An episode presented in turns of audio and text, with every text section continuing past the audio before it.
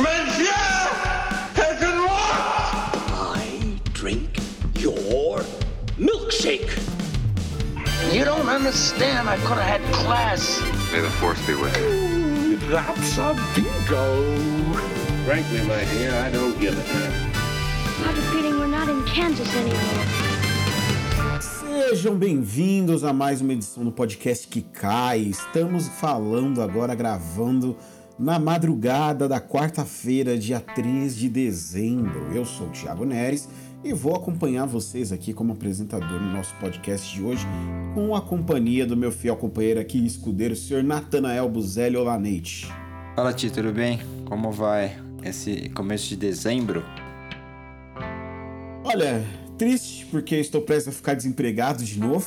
Ah, é o nosso ciclo anual. É, é, isso é ruim, que eu vou ficar desempregado, mas é bom porque a gente vai ter tempo para gravar podcast. Olha só. Supostamente, né, passando agora essa semana que você está na, nas vésperas de gravar um, um, um curta e eu tô terminando aqui esse job que eu tô fazendo agora, a gente pô, talvez tenha mais tempo, né, para poder comentar os lançamentos que estão chegando, né? Não, então tem, tem saindo muita agora. coisa, cara. Tem muita coisa. Tem, ó, essa semana, só de coisa nova boa, teve os. Nas últimas semanas, desde que a gente se falou, né? A gente fez. A gente, fa- a gente gravou semana passada, né? E, e desde então eu vi dois episódios, né? Do Small X, que é aquela minissérie barra sequências de filmes, né? Antologia de filmes feita pra BBC do Steve McQueen. É, eu vi Lovers Rock, que é fantástico, e o Red, White and Blue, que eu acho. As pessoas não vão gostar tanto quanto dos outros dois, mas eu acho provavelmente mais difícil que os outros dois. E, e tem um. E, e tem seus motivos para as pessoas não gostarem tanto, porque ele tem um dilema mais ético que nos faz realmente, nos incomoda mais. E, e também saiu Sound of Metal, que é um filme super interessante, com um sound design fantástico lá na Prime Video, é, sobre um baterista que vai perdendo a Ansioso audição. pra ver esse filme, hein? Então, eu tava, eu tava muito animado pra ver. É um filme que eu tô muito bravo de que eu não consegui ver no cinema, porque não veio pro cinema, foi lançado direto na Prime Video. O que é um absurdo, mas é um absurdo gigantesco, porque um filme desse não é feito pra você ver em casa, cara. Eu vi com fone e tudo certo, mas tá errado, tá errado. O filme desse é pra você ver na sala de cinema. Tem como. Não dá pra comparar você ter uma. Você tá ouvindo um fone com, uma, com 7.1, sei lá o que, né, da sala de cinema. Então, é muita coisa pra falar. Além do filme que a gente vai falar hoje, a gente vai, a gente vai fazer aquele episódio, né, com a, com a ranqueando os filmes da Disney, as animações da Disney, desde a, a Bra- Branca de Neve lá de 1937. Então, realmente, tem muita coisa. Tem muita coisa. Tem, tem coisa pra caramba, meu amigo. É, bom, você já começou aí, basicamente, você já falou de algumas coisas aí que a gente já pode até dizer que você já fez o seu filme da semana aí. Ah, você já, já. recomendou Pode até- o- os filmes do Small X. É, eu vou emendar aqui já pra gente não. pra gente também não consumir muito tempo, então, com o nosso filme da semana e a gente poder passar pra notícias, porque temos bastante notícias também pra poder comentar. É, minha indicação da semana não é um filme, é mais uma série de TV. Como vocês sabem, eu tô dando uma focada nas séries de TV ultimamente. E a indicação da semana, na verdade, é uma animação. É, é a quarta temporada de Big Mouth, que chegou agora na Netflix. Eu sou um apaixonado por Big Mouth. Já falei mais de uma vez essa série aqui no podcast. A gente vai eventualmente acabar fazendo um programa só sobre Big Mouth. É, é uma série que eu acho que precisava ser passada na- na esco- nas escolas, de tão boa que ela é, é, de tão interessante, e de quão criativa ela consegue ser para abordar é, a puberdade a sexualidade, ou é, crianças né, pré-adolescentes, na verdade, descobrindo a sua sexualidade de um jeito muito criativo, muito leve e aborda sobre diversas coisas, no fim das contas, do que é passar pela puberdade. Né? E é uma série que eu acho que compreende como poucos o, o que é esse momento e sabe e, e explora muito bem os potenciais que a animação consegue trazer é, de você colocar coisas lúdicas na tela e que representem coisas maiores do que simplesmente aquilo que você tá vendo. Exato. né? Então, fica aí a recomendação. A quarta temporada de Big Mouth, a série só melhora. Teve uma quarta temporada muito boa também, que introduziu ali. é, toda temporada eles introduzem algum conceito novo, né? Alguma. é, al- algum, algum totem novo. E essa temporada foi o mosquito da ansiedade. Então foi, foi Eu bem vi- legal a vi um maneira como eles trabalham. isso. É super bacana, brasileira. cara. Então fica aí a dica pra vocês. Vejam Big Mouth. É, e Big Mouth é, dublado pelo, só quero mencionar isso, pelo John Mulaney. Ele faz um dos personagens, não é o protagonista, mas é, eu sou muito fã de John Mulaney. Eu realmente gosto, eu acho que ele o é. O Jordan Peele du- dubla vários personagens Sim. em Big Mouth. O, é, é- é muito, é muito legal, cara. É, É muito porque eu já ia até assim. puxar por uma. Isso não é indicação de filme nem de série, mas pra quem gosta de stand-up, e tem muito lixo, tem muita porcaria na, na Netflix, obviamente, né? Mas os, os stand-ups do John Mulaney, cara. Eu acho o que é, o que é tão incrível neles, eu, e eu vi dois há pouco tempo, é que ele consegue fazer com. Ele mostra, ele junto com essa galera, tipo assim, que sai do Saturday Night Live, tipo Johnny Seth Meyers e por aí vai, Bill Hader. Eles mostram que ainda é possível você fazer stand-ups, ainda é possível você fazer comédia sem ofender meu mundo, sabe? E, e é muito legal ver isso é, nos Estados Unidos, onde eles defendem muito forte. E, e tá- isso veio pra cá faz um tempo, né? Essa ideia de que realmente você pode falar o que for falar, porque é liberdade de expressão, mas ao mesmo tempo é legal ver quando o cara consegue fazer humor com coisas assim cotidianas, em vez de estar lá sempre batendo tecla em coisas estúpidas, sabe? Sendo ofensivo a qualquer minoria que exista. Sim, coisa rara, infelizmente, no- nos dias de hoje. Sem dúvida. É, bom, então vamos é, comentar rapidamente aqui algumas das notícias que a gente tem, é, que a gente teve essa semana. We don't hold them accountable. I mean, my God, who will? É, começando, acho que pela mais bombástica, que a gente acabou não conseguindo comentar, porque a notícia saiu ali algumas horas depois que saiu o podcast da semana passada, né? Então a gente comenta ela com um pouquinho de atraso, mas é o fato de que a, a dona Warner resolveu dar aquela bombada no HBO Max e ela vai lançar todos os seus lançamentos ao mesmo tempo no cinema e no serviço de streaming. Ah, cara. E aí eu já quero conectar com uma outra notícia que já é, que foi de hoje, né? Porque aí a gente já vê as repercussões disso. A gente sabe que com essa medida a Warner irrita uma quantidade infinita de distribuidores pelo mundo e uma outra quantidade considerável de cineastas por É. aí. O Christopher Nolan está cuspindo Não só, é, não só o Nolan. Ele está ele está inconformado com a decisão e aí a gente tá aqui pra ser polêmico porque eu sei que o Natan concorda e eu concordo em muitas partes também, mas fala aí, Natan. É primeira primeira coisa, novidade ou mais do mesmo? Cara, é, é, sinceramente, eu, eu- não tenho, assim, muito. Eu fico, eu fico muito irritado com essa situação, porque quando a gente, quando o irlandês lançou, eu falei aqui que o que o Scorsese estava fazendo era ridículo, porque ele não pode ser o cara que bate é, em todo mundo porque ele quer salvar a película. Ele tem uma empresa, uma fundação de filme que ele fundou com o Woody Allen, The Film Foundation, que restaura filmes ao longo do cinema. Ele não pode ser esse cara que defende o cinema como experiência quase espiritual, sabe? É como eu acho que tem que ser mesmo. E, e ao mesmo tempo ele faz um filme com a Netflix. Eu, eu, eu achei absurdo na época eu falei aqui que era um problema. Ah, mas a Netflix me ofereceu 300 milhões para fazer esse filme, enquanto a a, Warner me ofereceu 150 milhões. Sabe por que a Netflix ofereceu 200 milhões? Porque eles, eles podem arcar com isso. A Warner não pode. Justamente porque existe uma distribuição, sabe? Então você paga um preço. Você sacrifica as coisas. Se você quer filmar em película, se você é um cineasta mais jovem, você quer filmar em película, você vai abrir mão de um monte de coisa. É óbvio, porque película é bem mais cara do que filmar digital. Mas aí você tem que escolher, você abre mão. E isso é história do cinema. É a história do cinema. Bem-vindo ao cinema, nossa. É, e, e nessas horas eu, eu, eu admiro muito. Eu admiro ainda mais o Spielberg. Admiro ainda mais o Spielberg. Porque falam que for assim. O cara tá lá. é, e, e não é questão de. Ah, ele, tá, ele tenta lutar contra a Netflix, mas ele faz as coisas dele. Mas ele entende. é, assim, o que ele consegue fazer. Ele entende é, que ele, ele é um contador de histórias e as histórias têm que se adaptar. O Scorsese essa toda a hora do autor, o autor, o autor. Ah, não, o filme só pode. Ele, ele não se ajusta a algo que é, história, é histórico pro cinema. Quanto mais limitações você tem, mais soluções criativas você precisa tomar. E, e desculpa, o irlandês, você consegue fazer aquele mesmo filme muito mais barato, eliminando decisão assim que era a gente criticou, que era você botar o Robert De Niro ali jovem, você não precisa, bota um outro ator, bota outro ator. Fizeram isso com o Poder do Chefão Parte 2, que é a porcaria dos melhores filmes de todos os tempos. É um daqueles filmes que você assiste no começo e você fala, cara, mas esse filme é perfeito. E é perfeito mesmo. Porque nunca fizeram flashback como esse filme, né? Talvez um filme que tenha feito flashback como esse filme é outro filme que e, bota o Robert De Niro mais velho e outros atores interpretando ele mais novo, mais novo, que é Era Uma Vez na América. Que são dois dos filmes que inspiraram o Scorsese a fazer irlandês. E por que eu tô falando disso? Porque quando um cara que nem o Scorsese toma essa decisão, é, você vê que a, a como é que fala? A, a resistência em Hollywood diminui. Sabe? Uhum. E, e aí eu tenho que concordar, concordar com o Christopher Nolan. Nessas horas eu tenho que concordar muito com ele, porque ele é um cara que. É, ele ficou puto que a Warner tomou essa decisão. Eu tenho certeza que se ele soubesse dessa decisão da Warner, ele não tinha lançado o Tenet.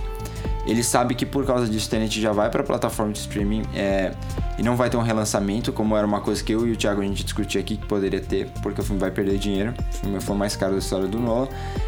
E, e aí a Warner vai perder. Eu, assim, ó, eu não tô brincando, a Warner vai perder dinheiro. Eles vão perder dinheiro. Ah, já isso. perdeu, já perdeu. Não, já perdeu, mas vão perder mais, porque Duna não vai ser lançado em sala. E aí é a seguinte. Eu não vou, eu não vou fazer HBO. Eu, eu tenho Netflix, tenho Prime Video, tenho Cineplay, tenho HBO. Eu, eu não vou fazer HBO Max quando chegar. É, então, comentando até um pouquinho dentro do que o Nolan falou, porque eu falei que o Nolan tá cuspindo marimbondo, é, mas a notícia é, ela é um pouco mais profunda. Assim. O Nolan simplesmente disse que o HBO Max é o pior serviço de streaming da atualidade. É, mas é mesmo. É, ele não mentiu, vamos ser sinceros. Qualquer um que já tenha tido contato com. O, assim, o HBO Max não tá aqui no Brasil ainda, mas. Mas a plataforma respectiva é tem, HBO Go. É. é, a plataforma não é muito diferente do que a gente tem pro HBO Go. E o HBO Go é uma merda desde sempre, que não comporta sequer a quantidade de usuários que acessam ele quando ele lança conteúdo novo sabe? Que é um bagulho inimaginável para Netflix ou para a própria Amazon, que tá começando agora, não tem esse tipo de problema, a HBO ainda tem. É, vive nas costas do catálogo do que o canal é capaz de lançar, né? E, e não tem nenhum, nenhum conteúdo que é, que é produzido especificamente para lá, nem nada do tipo. E, o, e aí o Nolan reclama, a crítica dele essencialmente tá no fato deles resolverem que vão fazer isso, mudarem a forma, né, como eles vão lançar os filmes e não consultarem as pessoas que fazem os filmes, as pessoas que pensam os filmes Exato. sobre isso. É. Ah, o, o Nolan tá mordido por causa disso existe sim um protecionismo muito grande em Hollywood é, em relação aos serviços de streaming lançando filmes e concorrendo a Oscar e tudo mais. É, grande parte disso eu acho que tem muito sentido e eu acho uma puta de uma sacanagem. Eu acho que é o mesmo absurdo de eu virar para pro Sebastião Salgado sabe? O, o, fotógrafo brasileiro maravilhoso, virar pro Sebastião Salgado e falar: Sebastião Salgado, vou fazer uma exposição sua, cara. Faz aí as fotos, a gente vai fazer uma exposição, a gente vai abrir uma galeria, vai ser um negócio super bonito. Aí ele vai lá, faz amarradaço a exposição, ele pega todas as fotos, ele manda imprimir, ele faz tudo. Aí quando, quando a, a exposição dele já tá prontinha, eu vou virar para ele e falar: então, cara, a gente não vai mais fazer. Não, na verdade a gente até vai fazer essa exposição, mas a gente vai pegar todas essas fotos, a gente vai jogar na internet e a gente vai mostrar essas fotos para as pessoas na internet, sabendo que elas, tipo, a sua exposição ela vai ser cara, ela vai rolar no meio de uma pandemia. É, e ela vai ser em pouquíssimas salas para pouquíssimas pessoas assistirem por causa da porra da pandemia. E aí e o online vai ser aqui, vai ser jogado, é. vai ser o, um sistema no qual vai estar a sua a sua a sua exposição, inclusive, ele não é muito bom, tá? Ele não funciona muito bem, mas a gente vai colocar que é para trazer mais gente para mesmo para dentro do sistema. E aí, quanto mais gente tiver lá, a gente vai melhorando aos pouquinhos. E, é assim... e eventualmente as pessoas vão querer assistir, assistir a, ou ver ou acompanhar a sua exposição.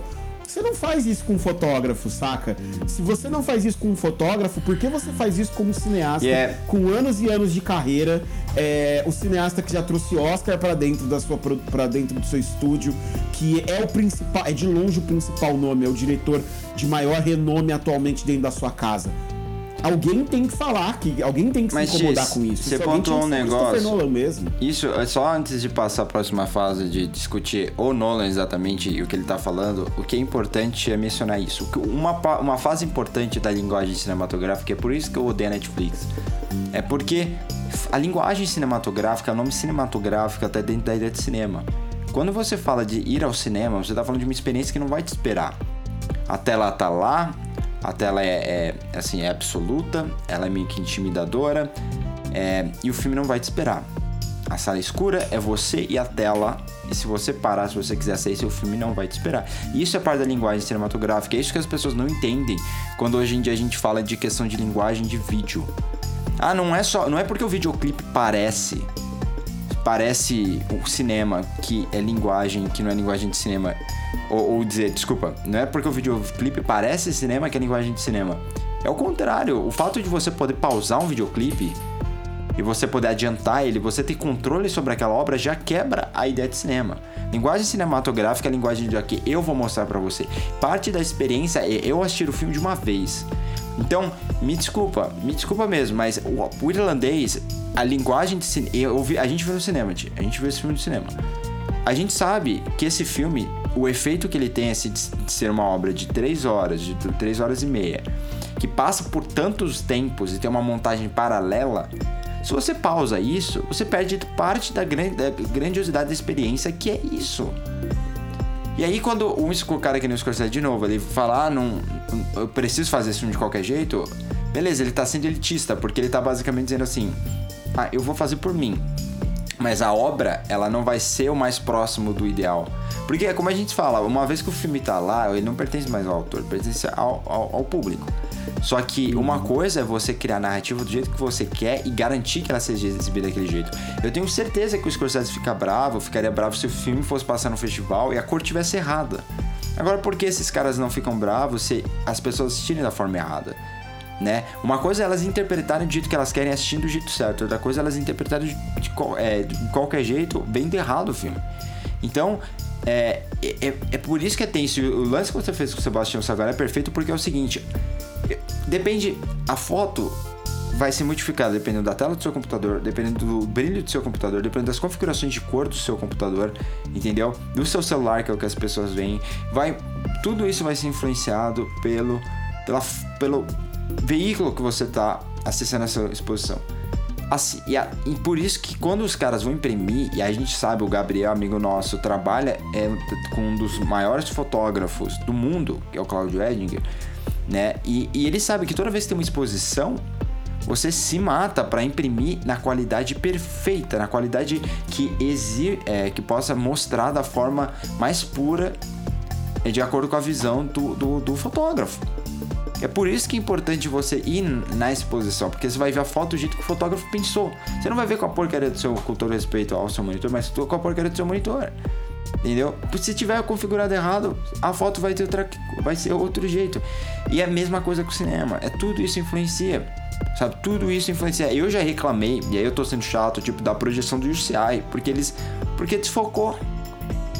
Agora, imagina assistindo. É, eu na também TV. já, já peguei isso já em cinema do Cinemark várias vezes já de estar tá desfocado. E a gente sabe que é a projeção, né? Que filme de grande orçamento, essas coisas não acontecem.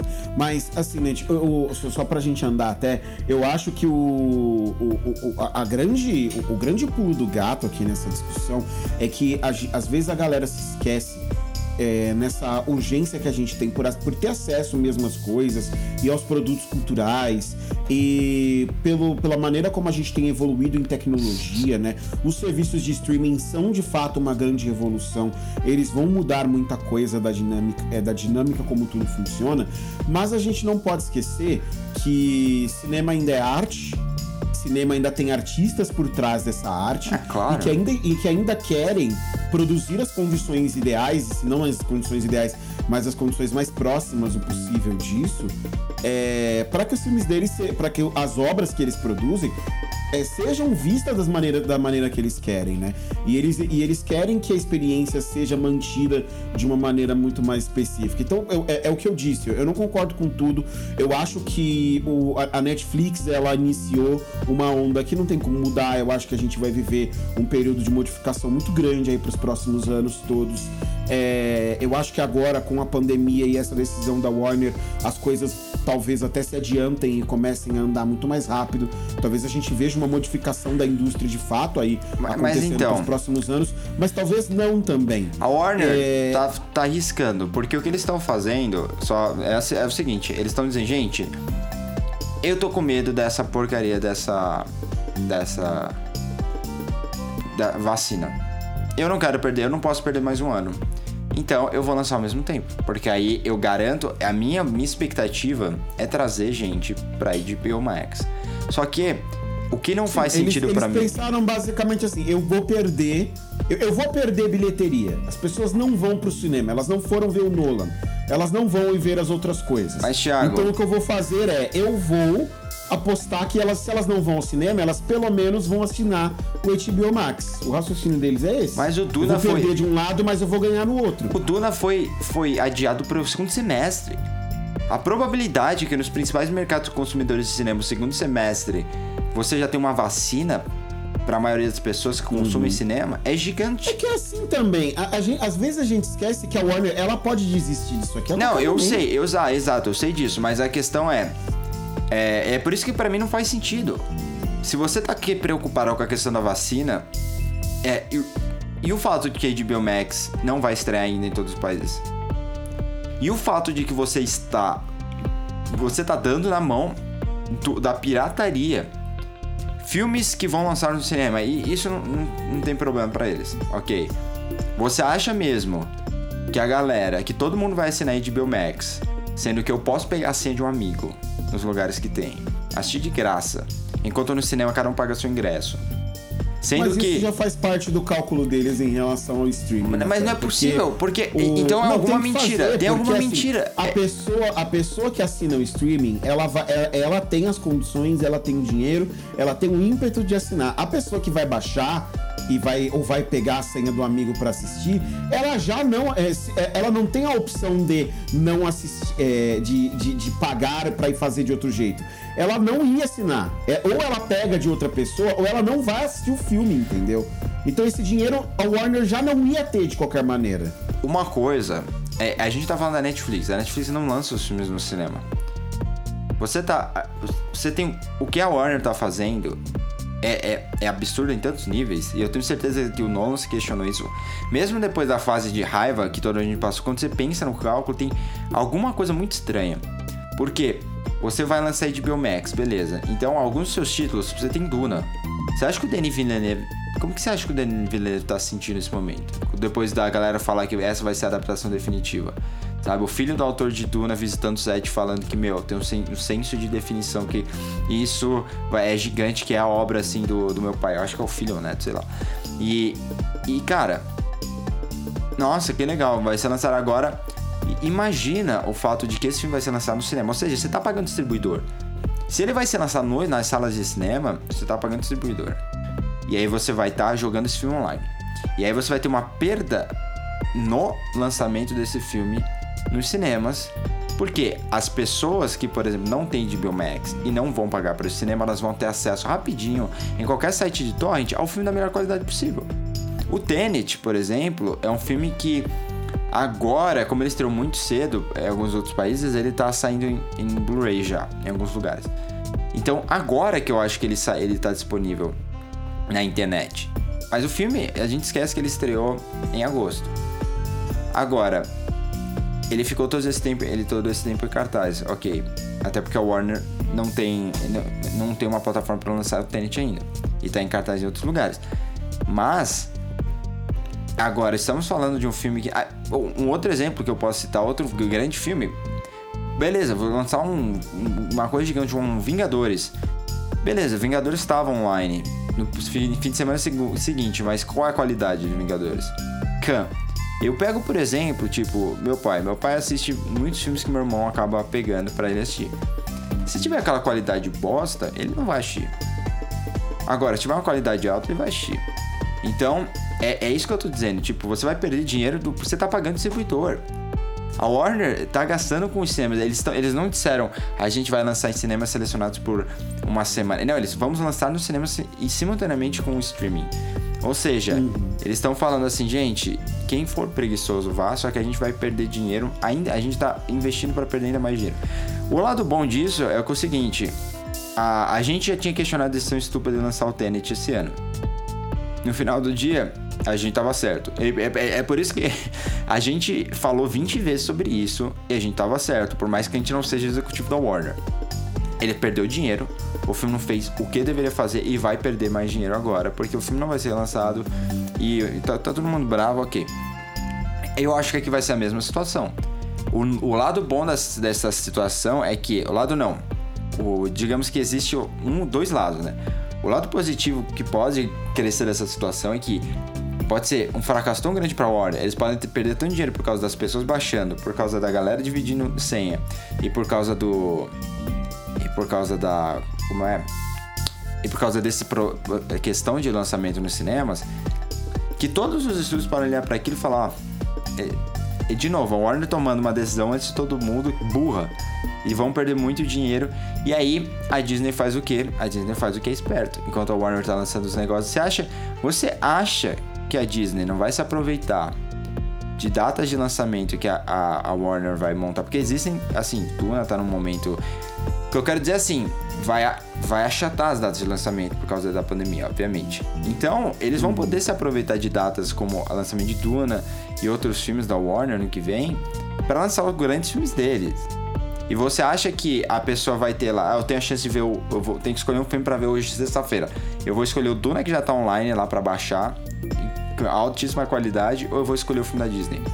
E aí o fato de uma Disney, ou pode ser a MGM, ó, MGM não, a Fox, que faz parte da Disney agora, ou a Paramount, que já tinha feito um acordo pra esse ano com a Prime Video agora, ano que vem, vai voltar a lançar nas salas. Você acha que esses caras vão. é, eles não vão fazer dinheiro? Eles não vão se aproveitar da situação? Olha, cara, eu acho que. Eu não acho tão absurda essa decisão da Warner, não, de verdade. Eu acho que a Warner tá tentando fazer, fazer uma leitura um pouco mais ousada de mercado e ver uma possibilidade de deixar o serviço de streaming dela aqui. Eu acho que, na verdade, essa decisão é um reconhecimento deles de que o serviço de streaming deles precisa de algo que mude o, o jogo e que traga ele para dentro do mapa das coisas. É eles reconhecendo que eles perderam dinheiro e que eles vão perder dinheiro ano que vem de novo. Eles não vão ter muito o que fazer para evitar perderem o dinheiro do lançamento no cinema. É, eles estão assumindo o pior cenário possível em relação à pandemia. E, como eu falei, é uma decisão da qual eles podem voltar atrás a qualquer momento. Eles podem fazer isso agora, eles podem falar, anunciar isso agora, inclusive, como uma jogada de marketing mesmo para gerar o barulho, gerar a discussão toda que tá sendo gerada agora, para daqui a três meses, quando começarem as vacinações e eles verem que a vacinação tá fluindo bem, pelo, pelo menos na Europa, na China e nos Estados Unidos, que é, já é o suficiente já para salvar já as bilheterias, e aí eles voltam atrás dessa decisão. E quando for fevereiro, eles já voltam atrás e os filmes, e os filmes passam a sair no streaming logo depois. É uma decisão que não custa nada para eles fazerem isso. Mas se a pandemia for severa e as pessoas continuarem não indo ao cinema, não vai importar é isso, porque assim, ninguém viu Tenet. A verdade é essa, pouquíssimas pessoas viram Tenet Sim, né? é, É, nesse sabia tempo disso. todo que o filme ficou no cinema. Se a pandemia tiver na mesma toada no ano que vem, ninguém vai ver Duna no cinema. As pessoas vão ver Duna de duas formas. Ou ninguém vai ver, ninguém vai ver o filme, ninguém vai falar sobre o filme, como foi Tenet agora. Ou as pessoas ou vão ao cinema pra ver Duna, ou vão é, baixar, barra, é, assistir no HBO Max o, o filme por lá. Mas, e aí, cara- pelo menos eles conseguem dar um pouco mais de, de valor ao serviço de streaming deles. Não é uma decisão absurda. Você ela já tem viu- problemas, ela precisava ter consultado. Eu, eu acho que eles tinham que ter consultado as equipes por trás dos filmes. Ah, isso é o mínimo, isso é o mínimo. coisas- é, isso é o mínimo. Tem diversas coisas que eles deviam ter feito. Mas do ponto de vista de negócio, não é uma decisão tão absurda. Não, eu, cara. eu acho que assim, a gente pode pensar, qual a, a decisão por trás é a seguinte, eles podem, o motivo de, por eles terem feito isso é se eles já pagaram os distribuidores. Então, só que a questão é a seguinte, eu entendo você pegar os filmes que foram adiados por ano que vem, porque aí você já pagou o distribuidor, você já confirmou a data de lançamento, ok. Só que, e os filmes que são do ano que vem? Esses filmes têm um investimento. Eu não consigo entender. é, tipo, eles já pagaram também esses, esses filmes? Não é, sei lá, é- não é possível, porque. Talvez, talvez os acordos com as distribuidoras. E aí eles estão de adiando, a mas. Ah, cara, mas eu. né? Talvez os acordos sejam pra 15, 30 Mas, de uma vez só. a gente vai ver- mesma ah, distribuidora. Não. Cara, eu garanto pra você, garanto que se Mulher Maravilha, que vai agora sair na HBO Max e no cinema, vai pra porcaria do cinema sozinho, dane-se que for o segundo semestre do ano que vem, você mantém esse filme por mais tempo em cartaz, até porque vai ter um escasso de produção. A gente já falou disso várias vezes. Vai ter um escasso de produção. E aí você põe esse filme lá. Você acha que os cinemas, é, levando em consideração que as pessoas vão ter vacina, você acha que os cinemas não vão voltar a lotar? Porque, cara, a gente. Eu. Sinceramente. Eu acho que uma coisa que as deixou clara- ser vacinadas. Tem muito fator aí no meio. Não, ok. que Então adia coisas mais- adia mais com ainda. muitas variáveis. Então, mas é isso que eu tô falando. Eles podem, eles podem desistir disso a qualquer momento com qualquer filme. Absolutamente nada impede eles de fazerem Mas isso. eles têm um Então, contrato acho com a eles- HBO eles tão- Max. eles tão não se podem. Eles não, eu acho que eles não podem. Porque a, a, a Turner. Eu, claro que podem, são os filmes deles. Mas a Turner é a dona. A, deles, claro a Turner, podem. a Turner é dona. Agora eu acho que é AT&T, né? Que é dona, dona de tudo. Né? AT&T Uhum. é dona da... AT&T, desculpa. É, ele- eles são donas da, da Warner, é da Warner Media, né? Da Time Warner, da, da HBO e de tantas outras coisas por aí. E eles... Ok, eles são donos disso tudo, mas são empresas, digamos, entre aspas, é, se- separadas. É a mesma coisa que você falar Pixar, é, é, Lucasfilm e Marvel. Mas como elas estão todas sobre o mesmo guarda-chuva, você não tem Ok, uma. mas você acha que o HBO, porque a marca é HBO. mesmo dono. Ok, mas a marca é HBO. Você acha que a, a HBO não tem um contrato assinado com a Warner? Você acha Acho realmente? que Não. Claro que tem, cara. Eles têm a Não, Warner, a Warner, contratos de distribuição ali normais, mas a não. Warner Bros No Pictures contrato tem. deve estar lá, vai passar no cinema, vai passar no, vai sair com o serviço de streaming, Sim. é, e, e- e o diretor assinou lá e acabou. Você- e é isso. assim, Mano, eles não muito- anunciariam um negócio que todos os títulos vão ser sem eles terem um contrato. Eu te garanto porque isso atrai comprador.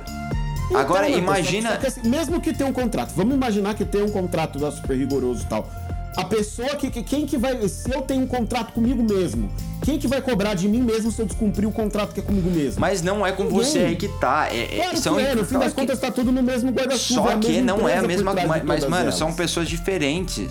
São pessoas Claro diferentes. que são, Natan, mas no fim das contas tá todo mundo no mesmo guarda-chuva, lidando com. Ele baixo do mesmo guarda-chuva, lidando com, o mes- com os mesmos problemas e fazendo uma estratégia conjunta. Eu te garanto que. é- é- eu, eu acho que a reclamação do Nolan, inclusive, ela tá no sentido de que essa decisão ela foi tomada pelos executivos da Warner. Então eram os responsáveis por cada área, os cabeças de cada empresa ali, conversando juntos, que tomaram essa decisão, e o corpo criativo por trás do filme não foi comunicado. Mas os executivos diretores de cada uma dessas áreas, eles estão sabendo. Eu, eu acho muito difícil que você ter que o, o telefone do, do- do- do- do diretor executivo da- do, do- do HBO Max não tenha tocado e falar pra ele, então, a gente tá mudando, não, não tenha tocado caralho, ele tava na reunião.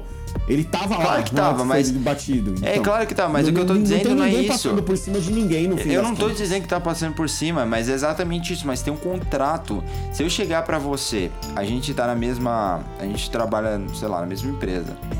Só que você é de um setor, eu sou de outro.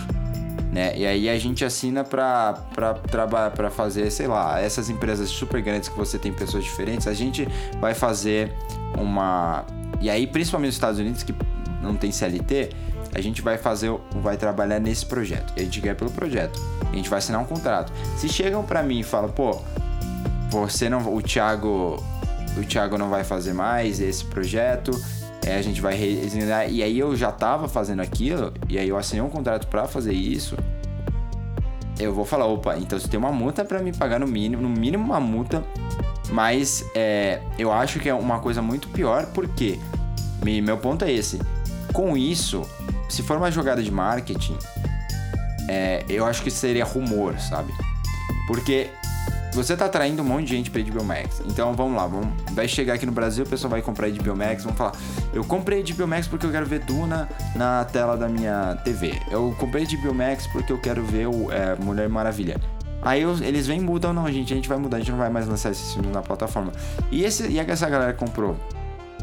E os acionistas dessa, porque são É empresas estelionato, diferentes. É estelionato. Eu, eu não tô nem discordando de você. Eu acho que também seria, um, seria um- uma, perder, é, perderia um pouco o, o, o gosto pela coisa, mas. Eles iam perder as sonistas. de fazer isso.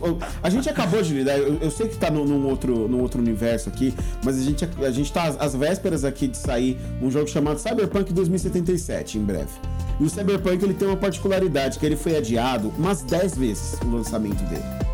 E, e todas teve uma vez que o jogo ele já estava sendo impresso, o jogo já estava sendo gravado em, em- em Blu-ray para ser distribuído. E o jogo foi adiado mesmo assim, para você ter uma ideia. Então, assim, é, de- deixa um gosto amargo para quem tá ali, sem sombra de dúvida que deixa. Mas sobrevive-se. Sabe, acho que não é o fim do mundo, não, pra ninguém. Não, eu não acho que é o fim do mundo. Porque a gente, já Acho- tá, a, a gente já tá há mais de meia hora debatendo só essa É primeira claro, notícia. é, essa notícia Eu é que isso ridícula. rende praticamente um programa inteiro. A gente pode até fazer um pra gente conseguir debater tudo, mas vamos pra próxima. A gente tinha que É, entrar já notícia- no pauta principal, porque já dava pra emendar algumas coisas da pauta principal com. A gente emenda. V- vamos falar rapidinho, então, só de mais uma outra notícia, que foi a notícia de hoje, que eu quero comentar contigo. É, Vamos pular o muro, então. Vamos da Warner pra falar da Disney e da confirmação do Alfred Molina, o nosso Doutor Octopus, no próximo filme do Homem-Aranha. E os rumores aqui, rumores não, né? A IGN deu como fato que é, estão finalizando as negociações para retornar o Andrew Garfield, o Tobey Maguire e a, a, a menininha, a primeira Mary Jane, que agora me fugiu o Kirsten nome. Dunst. A Kristen Dunst, muito obrigado. É, deu como confirmado que os três estão já em, em final de negociação para poderem voltar também no próximo filme do Homem-Aranha. Ou seja, o Aranha Verso vem aí. Se alguém tinha alguma dúvida, agora não dá para ter mais, né? É, eu não, eu não estou animado. Eu gosto muito de Homem-Aranha, mas eu não estou animado porque eu realmente não gostei do, do segundo. E cada vez que eu penso mais sobre aquele. O, o, o Longe de Casa, eu não gosto.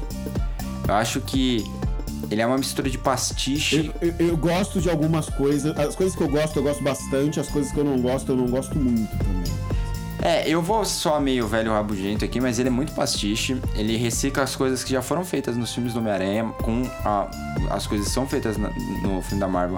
Mas eu vou falar um negócio que as pessoas não têm coragem de falar, que é o seguinte: a gente tá. Eles vão tentar transformar o, o Tom Holland, pelo menos nesse momento, no novo Robert Downey Jr. Eles estão tentando isso, não, não é assim, não é nem sutil, né? Nesse filme ficou muito claro. É, e eu não tô falando, tipo, dele eh, substituir o Tony Stark, não. Eu estou falando de transformar ele no novo Robert Downey Jr. numa pessoa, assim, que vai ser super... cara- É, que vai segurar, assim, é, a franquia. Ó, O, o Tom Holland não é muito carismático. E a gente... E a prova disso tá no filme que a gente já discutiu aqui, que é o The Devil All The Time. Ele não é muito carismático. Não é. Ele não é um cara que você você vai facilmente, você segue ele facilmente, sabe? Eu não vi um filme dele até agora em que ele era. O, um dos meus filmes favoritos dele é, é o, o nosso querido James Gray aí, o Cidade Z, Cidade Perdida, né?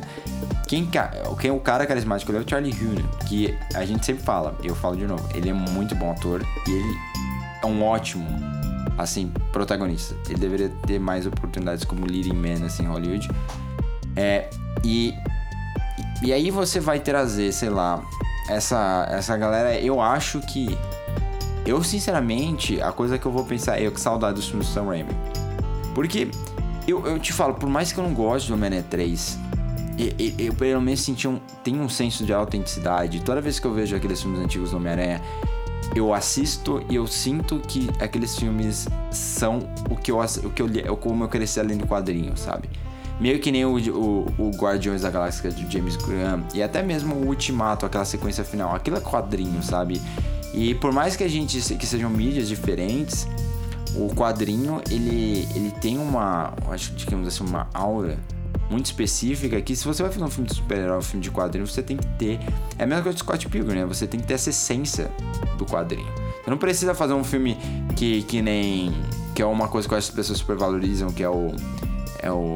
o the Inside. Into the Spider-Verse, né? O Homem-Aranha lá do. Do Miles Morales. Que, ah, nossa, mas olha a estética. E eu acho que é demais, porque se você. Você não é um quadrinho, você não precisa. Se você tá ouvindo o som. Ah, mas é bonitinho, mas se você tá ouvindo o som, você não precisa botar a porcaria de um som escrito ali. Eu não quero ler um quadrinho, sabe? Ver um filme de quadrinho com a, a câmera quase movendo de um quadro pro outro. Eu quero um filme. Você use a linguagem cinematográfica. Por isso que eu falo para as ah, inovações. Ah, pode ter um bilhão de inovações. A Laura deve ficar louca quando né, você fala de, disso, mas pode ter um milhão de inovações nesse filme, assim, de questão de animação, e eu admiro elas. Mas do ponto de vista narrativo, e é isso que eu me preocupo, eu acho pobre. E é por isso que na época eu falei tanto que eu preferi o Incríveis 2, porque eu acho muito mais difícil, mais interessante. E, e, e, quando eu vejo esse 3, eu acho que vai ser o mesmo pastiche, cara. Eles vão reciclar coisas boas e vão ainda nos fazer sentir falta dos melhores filmes do Homem-Aranha. O Homem-Aranha 2, eu revi há pouco tempo, continua incrível, cara. Tem, lógico, coisas que envelhecem mal, até porque na época que estava. estava é, é, era o começo da ignição né, do cinema de super-herói em 2004, Homem-Aranha 2. Então tem coisa ali que você vê que ah, faltou um tom aqui, mas no final a narrativa ela é, ela é, o, ela é o que o quadrinho deve ser sem ficar fazendo é, um quadrinho, sabe? É, então é, é, um pouco disso. Eu não estou animado não porque eu não, eu quero, eu não quero ver esse personagem de volta. Claro que eu quero, mas eu não estou animado porque eu sei que é, as escolhas que a Marvel tomou para esse esses novos Homem-Aranha é simplesmente vamos usar vamos, vamos fazer o melhor Peter Parker possível, mas quando for a Homem-Aranha, a gente vai fazer. É, a gente vai dar um jeito de colocar ele no. tentar se aproximar dele do, dos filmes do Homem de Ferro. Que por sinal, nem os filmes do Homem de Ferro tinham, eram tão artificiais quanto foi esse, esse último Homem-Aranha, cara. Desculpa, falei muito, mas. Ah, cara, assim, eu, eu, discordo de muita coisa que você falou aí no meio. A gente já debateu Imagino, bastante é. Homem-Aranha aqui nos programas de Homem-Aranha. Então eu não vou nem. É, não vou nem me alongar muito. É, eu, eu, quero dizer que eu tô ansioso, eu, eu, gosto do primeiro filme. O segundo, eu tenho problemas com ele também. As coisas que eu gosto nele eu acho que são bem legais, são decisões acertadas. Eu gosto majoritariamente do mistério e, e, do, do, das soluções que ele encontra pro vilão ali. Mas de resto eu acho o filme também bastante genérico é, e que dá, dá, saudade, sem sombra de dúvidas. Mas eu acho que isso aqui é um, é, é um passo na direção certa, sabe? Eu acho que é, vai ser interessante ver o Homem-Aranha envolto é, nessas questões. Eu acho que funcionou na animação. É, você não precisa botar quadrinho em tela. Eu, eu, eu, também não, não é lá a coisa que eu acho mais incrível, apesar de achar que a animação do, do Aranha Verso ela tem também seus méritos. Mas eu acho que a animação ela serviu como um teste muito bom, cara, e ficou muito claro ali que, que, é, que essa é uma história que poderia ser contada no cinema. E, e eu acho que a bola ela ficou quicando muito fácil na frente da Marvel quando quando o, o, ficou muito claro que eles iam precisar utilizar o multiverso ficou quicando na frente dela e, e, e reutilizar e aproveitar todos esses atores e todos esses filmes que foram feitos em outros lugares, por outras pessoas. E agora que eles têm a possibilidade de usar isso quando eles quiserem, do jeito que eles quiserem, porque tudo é cânone e nada é cânone, pra mim tava, tava óbvio, tava dado que isso aqui ia acontecer, sabe? É, e, e, sinceramente eu quero ver, já que vai pro multiverso, já que isso vai acontecer, eu quero ver qual é a maneira que eles vão utilizar. E eu acho interessante que se faça, que se faça conexão com Homem-Aranha. É, eu acho que a gente pode esperar, inclusive, ver o Tom Hardy nesse filme. É, ele, inclusive, como Venom, tá? Não, não, não, fica, não fique nem um pouco surpreso se isso acontecer. É, e a, eu, eu fico ansioso, não nem tanto pelo filme do Homem-Aranha, né? E por ver esses personagens de volta e ver como eles vão utilizar esses contextos. Até porque eu acho que muitos deles podem ser simples e rápidas participações especiais né? Não acho que vão ser personagens muito grandes e muito importantes no filme. Então, é, fico ansioso para ver a maneira como eles vão retratar isso, mas fico ansioso também porque eu acho que tudo isso aqui vai começar muito em breve, agora em janeiro, com WandaVision né, que tá chegando aí e que é uma série que para essa sim eu tô empolgado. Eu acho que pode vir coisa muito legal. Vai ser uma série muito surtada. É, eu acho que ela vai ser completamente fora da casinha e a gente vai entender ali. Eu acho que tudo que vai acontecer vai meio que começar nessa série de alguma maneira, porque parece, é tudo indica que a Wanda vai dar uma surtada legal e que ela vai fazer alguma cagada que, que vai abrir as portas aí do multiverso de uma vez por todas dentro da Marvel e pode ser Dinastia M. Isso sempre me deixa feliz, possibilidade da gente ver a Dinastia M adaptada para o cinema. Então, me parece um sintoma, e aí por isso eu, eu gosto e, e me deixa um pouco animado. Beleza? Vamos então para nossa pauta principal, Nathan, para a gente falar um pouquinho sobre Monkey, o novo filme do David Fincher, um diretor que a gente gosta só um pouquinho. Então, preparem-se para mais uma horinha aí de rasgação de seda.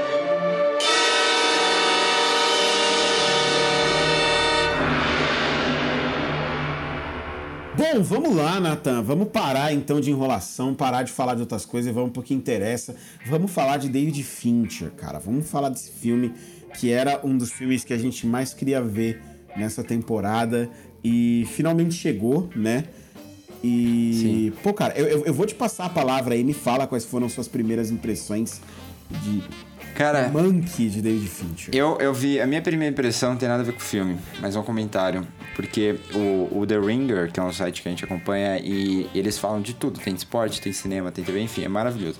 E, e eles fizeram uma enquete pra galera assim que acompanha o cinema, os podcasts sobre o cinema deles, que a gente acharam de Mank. Quantas estrelas vocês dariam pra Mank? E uma, duas, três, quatro ou cinco. E uma estrela tava vencendo. E eu entendo totalmente, porque é a primeira impressão que eu tenho é a seguinte: esse é um filme pra nerds. Esse é um filme que eu não vou chegar e. E assim, nerd que eu digo, não, não é, não é que nem eu, não precisa ser louco que nem eu pra, pra assim, pegar todas as referências ali, um monte de coisa. Mas eu digo nerd no sentido que você tem que conhecer o Ah, cinema. pra pegar a maioria delas. Eu, é, é- é filme pra cinéfilo. É, filme pra contigo. cinema, isso sem dúvida. É, mas você tem que conhecer também o momento, o momento político dos Estados Unidos naquela época, porque eles não contextualizam isso. Você tem que entender o momento. É, é, é, o momento. Eu ia falar contextual, mas o momento histórico da indústria cinematográfica dos Estados Unidos. É, e também o contexto da europeu, da guerra para pegar um pouco das relações que eles fazem até com não só com o porque assim o contexto histórico político nos Estados Unidos e o contexto europeu por causa da ascensão do comunismo e ascensão do fascismo na Europa. Então, é, você tem que ser meio que nerd assim para abraçar esse filme, porque sem dúvida você pode acompanhar a história, você não se você não souber dessas coisas, você não vai entender o filme, você não vai gostar do filme. Essa é a minha primeira impressão. É, eu, eu eu quero até pegar já dessa sua primeira impressão pra dizer que pra mim esse é assim, direto o maior defeito do filme. Pra mim é o maior defeito do filme. Não é um defeito. eu, Já começa eu, eu aí. acredito que é um defeito. Eu acho que ele faz a curva, eu acho que ele, ele, ele adquire tons importantes pro filme, mas é um defeito, cara. Porque assim, eu, eu acho que você pode falar que não é um defeito pra você, porque isso não atrapalha a sua compreensão do filme. Quer dizer, Sim. porque como você tem o conhecimento, isso não atrapalha a sua compreensão do filme. Mas é, qualquer outra pessoa, cara, vai achar esse filme um saco. Vai achar, é, não vai entender nada do que tá acontecendo. Não é só o contexto histórico que o filme passa por cima, não é só o contexto político dos Estados Unidos. O filme passa por cima também de, de você entender detalhes da história do cinema mesmo, da história do cinema americano, que são muito importantes e que escapam, às vezes, até mesmo a maioria dos cinéfilos, né? Que gostam de assistir filme, mas que não conhecem essas histórias de bastidores. Não chegaram a estudar. A gente teve duas, dois, dois semestres de história do cinema, mas as pessoas geralmente não estudam esse tipo de coisa. A gente fez uma faculdade pra isso, né? Então a gente tá falando aí de um filme que assume que você tem conhecimentos muito específicos acerca de uma área bem específica que torna o filme que assim é, é impalatável na minha opinião. Então pra mim é um problema, é um problema grave. Ah, porém é, eu acho que ele consegue colocar é, contornos no filme a partir disso que fazem com que esse seja o que, é, o que na minha opinião é o filme mais é, denso do Fincher até hoje. De todos os filmes que ele já fez, E- esse é eu- o filme mais denso. É o filme dele que eu teve, é, foi o filme dele que mais me deu a sensação de quando eu terminei de assistir, de que eu precisava ver de novo. Que eu queria ver outras vezes de- pra absorver mais coisas e pra pegar mais nuances e mais e- e- porque eu achei que tinha mais coisa ali do que eu consegui captar na primeira vez que eu assisti. É, eu tenho eu tenho alguns problemas assim, mas é- são decisões mais estéticas, a gente vai falar mais pra frente delas. Eu só queria mencionar isso, porque assim, eu é, a, a- gente raramente tem uma, uma discurso tão grande. E você acha que é um problema grave, e eu acho que isso é um mérito. Porque eu acho que o, se, o- se você, você não pode. Não dá pra você fazer. Eu, eu, pelo menos, acho que você não consegue fazer o Lincoln até porque o Fincher não é o Spielberg, começa por aí. Você não consegue fazer o Lincoln versão cinema. Porque o Lincoln é esse filme, é um filme de Não, quase. nem era a intenção. O Fincher não, Não, faz não. esse tipo de filme. Eu- exatamente, mas esse é esse meu ponto, assim. O, o Lincoln é mais ou menos isso. Ele é até para para os públicos fora dos Estados Unidos, eles vem, ele vem com uma cartelinha no começo explicando o que estava acontecendo naquela época. E através dos diálogos brilhantemente escritos pelo Tony Kushner, ele consegue contextualizar tudo que você precisa. Esse filme é sobre um personagem. Então, é, é exatamente, eu não diria que é um estudo de personagem, mas é um estudo é, de como crescer, como uma lenda foi produzida e, e uma das estrelas por trás do filme que foi esquecida. Mais ou menos isso. Não chega a ser um estudo de personagem, porque o ponto de- do filme não é vamos questionar as contradições, os problemas, mas eles problemas estão na jornada e o próprio personagem reflete sobre isso sozinho, sabe? Meio que é o arco dele, sabe? Entender que ele precisa botar o nome dele na parada. É, o arco é esse, entender que ele não pode se esconder numa briga dessa, ele precisa botar o nome dele, até por uma questão histórica. Existem tantas camadas que fazem desse filme interessante, e a gente vai mencionar algumas delas, inclusive o fato do pai do Fincher, que escreveu o roteiro, mor- ter morrido em 2003. E, e, mas assim, fundamentalmente, eu acho que um filme sobre Hollywood, que tem tantas pessoas importantes ali, eu acho que o Fincher, ele tá basicamente falando assim, gente, fãs de cinema como eu. Porque o Fincher é cinéfilo, o Fincher é fanático por, pela Hollywood, pelo mito e tudo mais. Eu vou colocar coisas aqui que eu gostaria de ver, da forma que eu gostaria de ver. A partir do momento que eu vou explicar tudo pra todo mundo, é como se eu falasse, ó, você não precisa, você não precisa ser cinéfilo, você não precisa ir lá e assistir todos esses filmes, porque uma hora que for feito um filme sobre isso, vai te explicar tudo que precisa saber. É quase como se ele te instigasse a procurar pela verdade. E eu acho isso totalmente perfeito com a narrativa do filme, que fala um pouco disso, né? A gente tem lá um cara que nem o William Randolph Hearst, que é um cara que controlava a mídia nos Estados Unidos na época. Então, eu, o, o Fincher tá te instigando o seguinte, ah, você entendeu? Amigo, eu, eu tô fazendo meu filme, meu filme é ótimo. Estuda cinema e vai ver. Porque senão, eu estudo cinema, não tô dizendo pra você fazer uma faculdade de cinema, mas estuda o que tá acontecendo e aí assiste de novo. Pronto. Tá realmente querendo, querendo me dizer que um filme que pede pra você fazer um supletivo pra você conseguir entender ele não, é, não tem problema aí. É, é- é um mérito Ué, do filme. quando você é criança, quando você é criança, o filme exige, para que você entenda o que o filme tá dizendo, você tem que correr atrás de outros conhecimentos externos ao filme. O filme é pra assim. você conseguir entender a, Sim, a maneira sim. como a narrativa se desenha. E isto não é um problema no filme. não é um problema. A trilogia da incomunicabilidade, eu pego. Ué, se você eu- não eu entendeu discordo categoricamente de você. Não, pra- mano, isso não é um assim, problema. Eu, eu acho que o filme não tem que, o filme não é feito pra te dar na boca o que acontece na história. Não, Isso a mas, gente mas ninguém tá falando que o filme tem que dar na boca. Quem falou isso aqui? A gente- mas a gente tá Eu- falando eu de história. isso. Isso é história. Eu não, Não, é a mesma não, coisa. O que, eu- o que estou, o que eu estou dizendo é o seguinte: o filme ele tem camadas que necessitam de compreensão do contexto social em que o filme está inserido em duas camadas muito pungentes. Mas isso é Você feito. precisa entender. Não, o filme não dá. O é contexto tá. social, claro não que é feito. Ele, ele não te dá. Ele, joga, ele, ele joga pequeníssimas informações ali. No- na primeira meia hora de filme, eu que conheço de história do cinema e conheço de, e conheço de história é, da Guerra Fria, em alguns momentos do filme fiquei perdido. Isso não pode ser visto como uma coisa normal. Em alguns momentos do filme fiquei um pouco perdido. Em alguns momentos do filme me demorei um pouco para me contextualizar ali ou entender quais contextos estavam sendo trabalhados ali, justamente porque o filme em si não te dá praticamente nada. Isto é um problema. Eu não tô dizendo que o filme tem que te dar tudo. Cara, eu sou fã de cinema soviético. Que não te dá praticamente nada, né? Que, que vai, que vai para montagens completamente esduras e tudo mais. Mas há- ainda assim há um- um- uma coesão dentro da estrutura daquela narrativa ali. Eu acho que aqui fica, para mim, ficam partes do filme em que é, em que se você não tem o conhecimento e eu tenho e, e- e- e mesmo tendo esses conhecimentos, eu, eu acho que para qualquer pessoa que não os tenha, fica um buraco no meio do filme que você não pode. é, é, na minha visão, é até um pouco elitista você torcer o nariz assim e falar: ah, não, você que se vire para entender.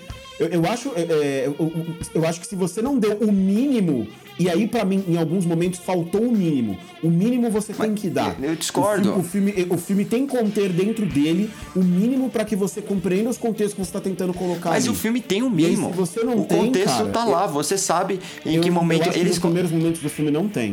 Não tem. Depois dá uma melhorada, mas no começo não tem. Eles mencionam os filmes, eles mencionam. e- e, Pô, o filme, ele menciona a troca de atriz feita no Maria Antoniette. Que foi, foi, Não, foi tá, jogado. Tá, não, mas, mas peraí, peraí, peraí, peraí, peraí, peraí, novamente. Você não tá entendendo que essas são informações que você reconhece como informações que É dão claro, mas contexto. você acha que- Mas porque o mas- mas que filme o pra público todo geral mundo? Não faz, não faz a mais puta ideia. Mas por que ele vai fazer o filme pra todo mundo? É disso que a gente reclama Mas da quem Netflix. tá falando que ele tem que fazer um filme pra todo Você, mundo? se você tá caceta? falando que eu sou sendo Não, elitista- não tô falando. Não é isso que eu tô falando. Eu- Elitista é eu- você, até você não negar a forma de um filme. Você negar um filme com Não, não, a qualidade do eu tô filme. dizendo que o, o, o que você colocou, a maneira como você colocou, ela, ela, na minha visão, é um pouco elitista, sim. Não estou dizendo que o filme em si é, e que a maneira que o filme con- é conduzido é elitista. Não, eu mas eu- tem eu não buracos, acho tem que eu- problemas aí no, no primeiro, principalmente no primeiro ato, aonde falta contextualização. Meu, eu. Eu acho, eu acho que o filme tem esses Isso é ali. coisa- isso é coisa não de quem- quer dizer que, que o filme é feito pra, tem que ser feito pra todo mundo ou que o filme tem que ser super explicativo. Mas, eu mano- nunca defendi isso aqui, não vou começar a defender isso O- agora. Então eu vou pegar o exemplo do cachê, por exemplo, do, do Haneke. Beleza, assiste cachê. Se você não tiver noção do que aconteceu lá na guerra entre, é, entre França e Argélia, você não vai entender porcaria nenhuma do filme. Eles mencionam. É, é uma frase de um diálogo e não tem nada a ver com a história do filme. É assim, é a vida. O que você faz? Você pesquisa, você lê sobre. Depois que você não entendeu o filme. Ou, ou você cresce e vê de novo. Tem filme assim, todo mundo já passou por isso. O Nostalgia do Tarkovsky, 1981. Se eu não souber da história do, que tá acontecendo com o Tarkovsky naquela época, eu não vou entender o filme. Eu não vou entender por que ele tá fazendo aquilo. Eu não vou entender o exílio dele na Itália, os problemas dele com a União Soviética. Mesma coisa, o próprio sacrifício depois. Beleza, o sacrifício funciona de outra forma. É um pouco uma narrativa mais normal. assim, Mas é isso que eu tô falando. Tipo, não, você não precisa dar satisfação pra ninguém. Você faz seu filme. A questão é que se as- esse filme tem um público-alvo muito claro.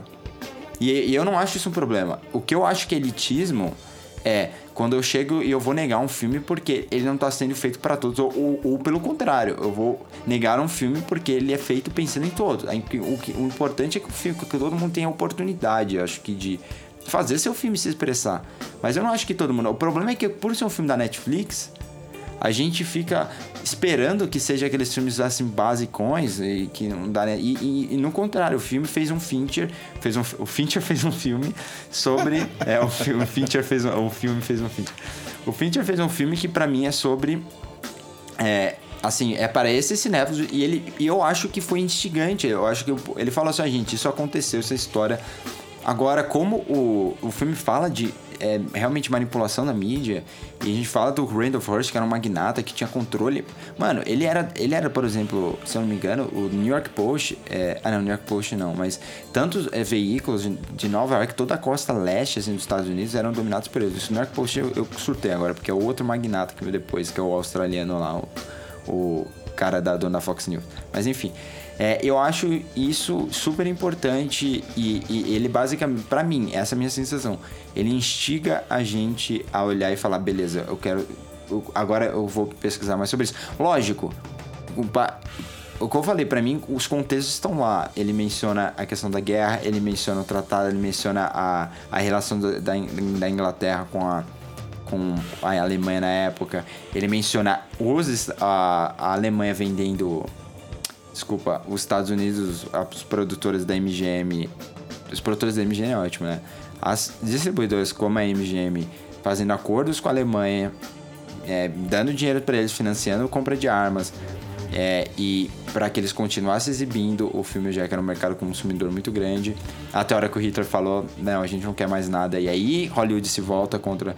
Então, é, isso é importante, inclusive, para a narrativa do filme, mas isso mesmo que é importante pela narrativa do filme, ele menciona rapidamente para fazer aquele paralelo, né, com, o- com a propaganda que a gente vai falar ainda.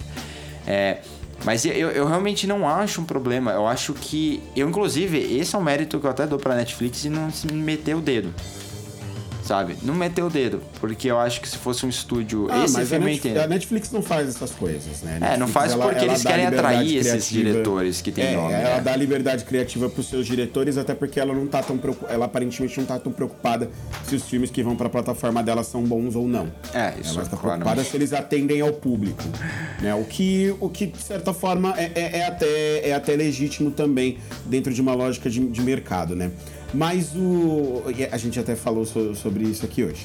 É, mas, mas assim, cara, eu, eu entendo seu ponto, eu, não, eu, eu nem discordo de você. Eu só acho que no começo do filme é realmente ficam alguns buracos e que eles são um problema.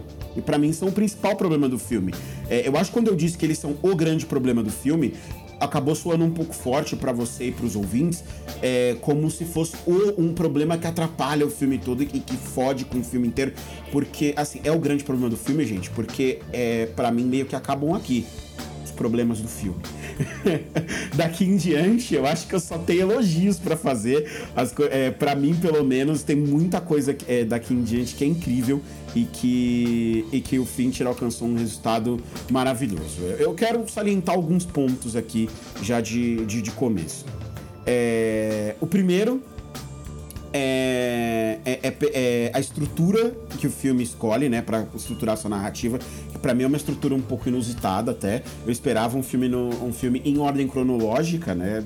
Por algum motivo não sei, eu tive essa impressão de que o filme ele tentaria realmente contar uma história ali de uma maneira cronológica e não é nada disso. O filme ele abdica completamente da ordem cronológica e se, e se estrutura e se vale única e simplesmente de mostrar da maneira da melhor maneira possível aquilo que o Fincher ama mostrar em todos os filmes dele, que é obsessão.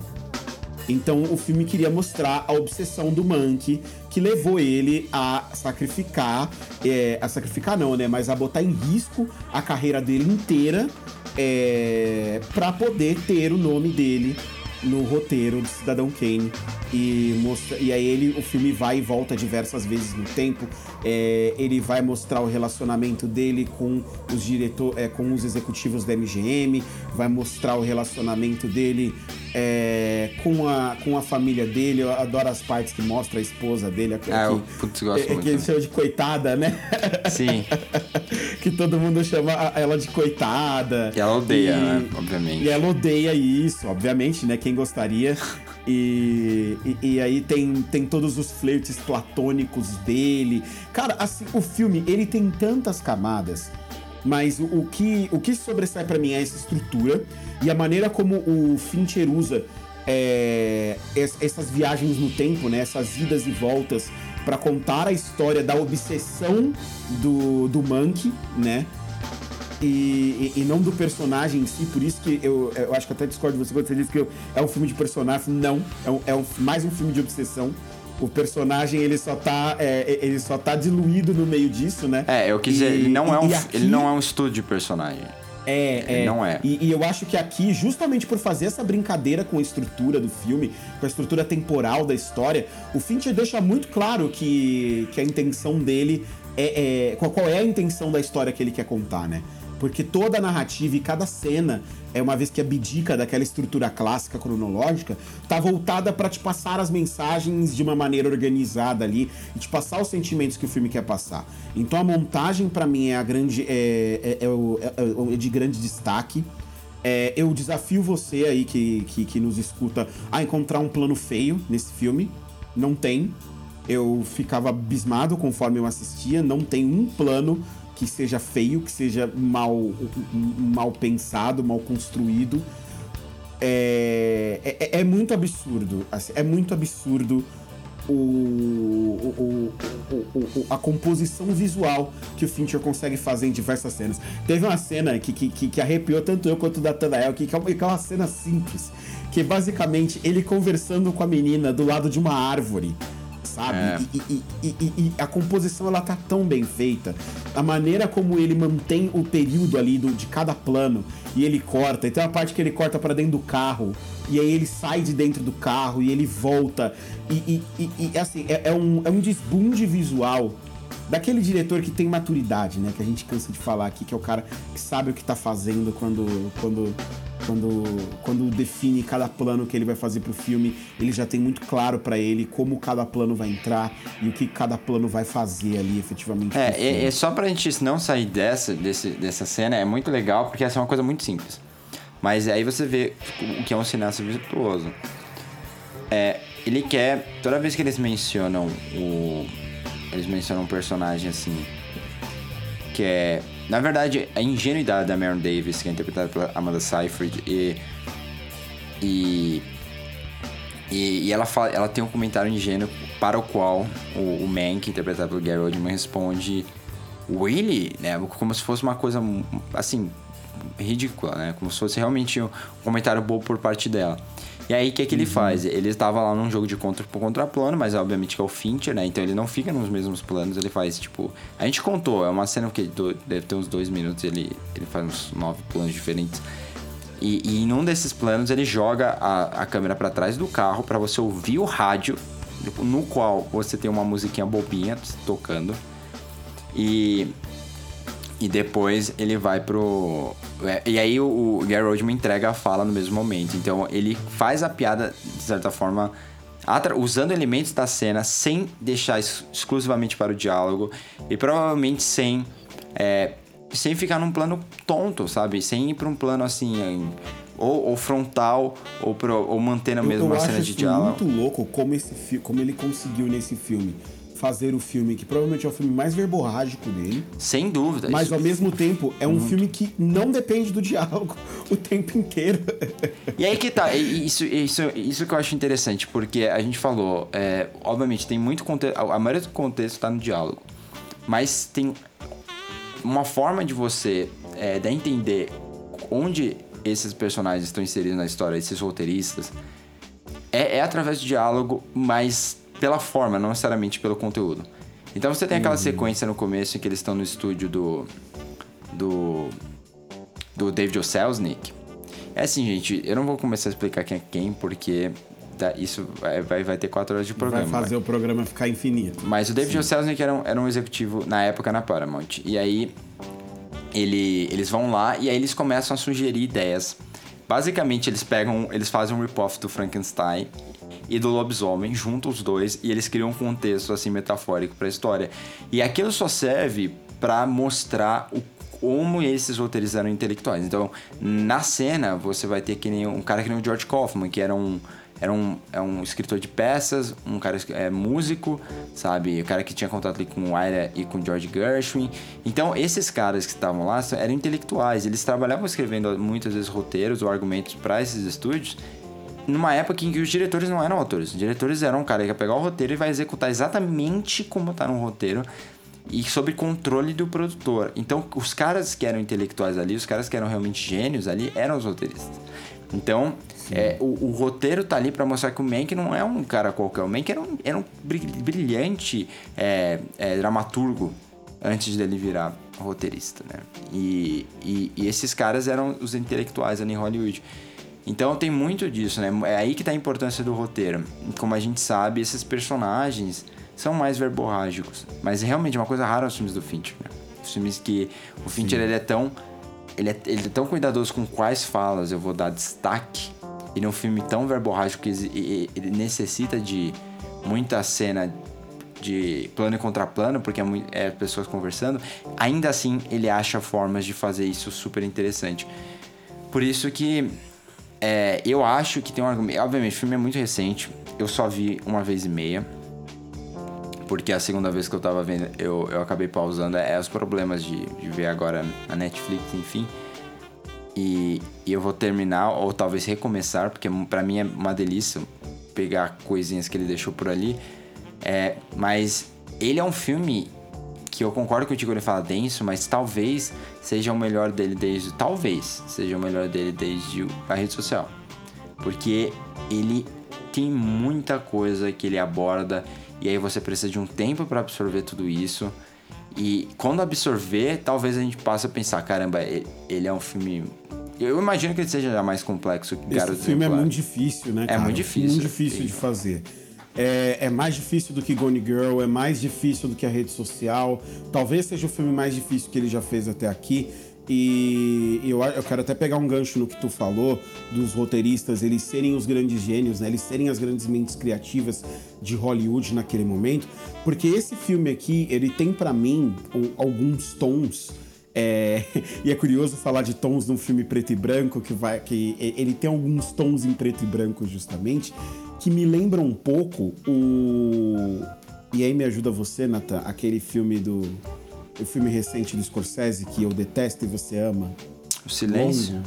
Silêncio, exatamente. Esse filme ele me, ele me traz um pouco do, de contornos do silêncio do, do Scorsese, justamente porque esse filme ele tem um quê de meia-culpa ele tem um quê de, ele tem um quê de autoanálise do, do, do, do autor, do, do, grande autor hollywoodiano no divã, olhando para o passado de Hollywood é, e do cinema em si, olhando para o seu próprio passado e contemplando a maneira como as coisas se desenharam, né? Porque é, ele, ele parece um pouco uma reflexão do, do próprio Fincher, de alguma maneira, sobre o impacto dos filmes deles dentro da indústria cultural. Né? E os roteiristas, o caso aqui do, do Mankiewicz, ou até mesmo, e a gente comentou sobre isso até quando assistimos o filme, né?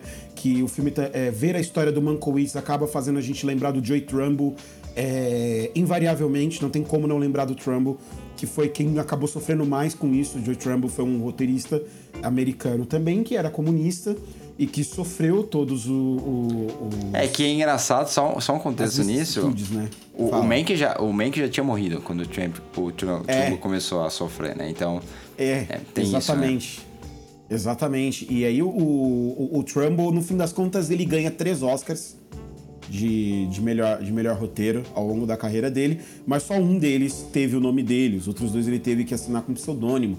Inclusive tem um filme, o filme é meio fraquinho, mas tem um filme de 2015 que, que, que vale a pena até para vocês conhecerem um pouco da história e verem como é, como é que é esse contexto, né? Porque aí vocês vão ver que os roteiristas, eles eram realmente essa ala mais inte intelectualizada e eles tinham, um, por serem mais estudados, né, eles tinham uma noção maior do contexto.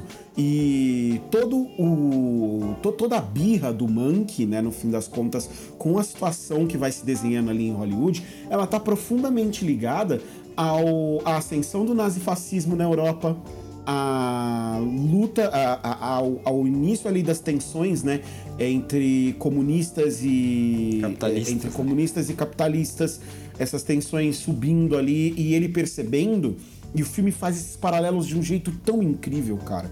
Que eu confesso que foi isso que me ganhou no fim das contas no filme, é porque ele consegue mostrar os executivos os executivos de Hollywood comentando sobre a máquina de propaganda nazista e que na primeira oportunidade eles repetem as mesmas técnicas, só que ao invés de falar de, de ser uma propaganda oficial do governo, é a indústria cultural se fortalecendo através do cinema e através do trabalho desses roteiristas, né, que são literalmente os caras, as mentes criativas por trás da indústria cultural americana, é, sendo escanteados justamente por reclamar, né, por não se conformar e por acharem absurdo que a, a, maneira como a indústria cultural tá agindo politicamente dentro dos Estados Unidos naquela época, né?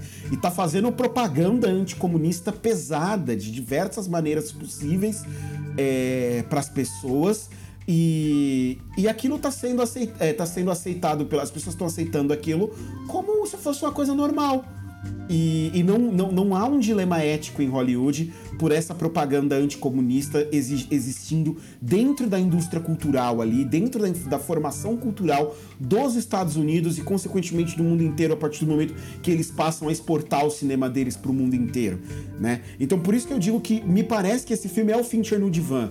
É o Fincher levando o cinema para o divã de alguma maneira, olhando para a formação da indústria cultural como um todo e deixando muito clara, muito clara a hipocrisia que existia ali, né? A partir desse personagem e dessa história que é tão cara, né? Porque no final das contas a gente tá falando do filme que se você olhar qualquer lista aí, de qualquer revista conceituada dos melhores, é, dos melhores 100 filmes já feitos, é um filme que tá no top 5 praticamente toda a lista, de praticamente todo o crítico, quando ele não tá, no, quando ele não tá em primeiro, né? É, então, eu diria 3, que ele tá assim, sempre no top 2, né? As é, pessoas invertem o segundo, mínimo, mas... Assim Cidadão Kane, Ele, ele, é- troca com o corpo que cai, né? E poderoso chefão às vezes, mas são sempre esses três que estão na discussão.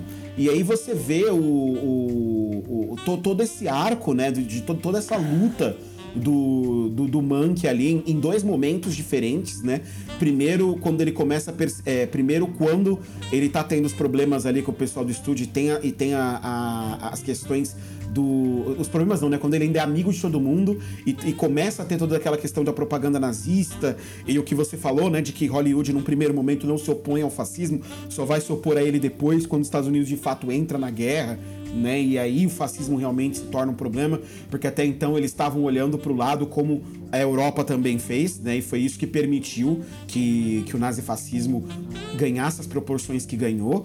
E depois, quando passa a guerra e eles têm que. E aí começa a Guerra Fria e ele começa a perceber o governo, americ, o governo americano, o não só o governo, né? Mas eles, enquanto criadores, né? Enquanto membros ali daquela indústria cultural, repetindo o mesmo processo e fazendo as mesmas coisas. E pro Monkey aquilo começa a se tornar cada vez mais inadmissível, né? E ele vai, ficar, e vai se tornando cada vez mais nocivo para ele fazer parte desse processo, uma vez que ele vê o que tá acontecendo, né? Ele consegue ver essas cordas sendo puxadas.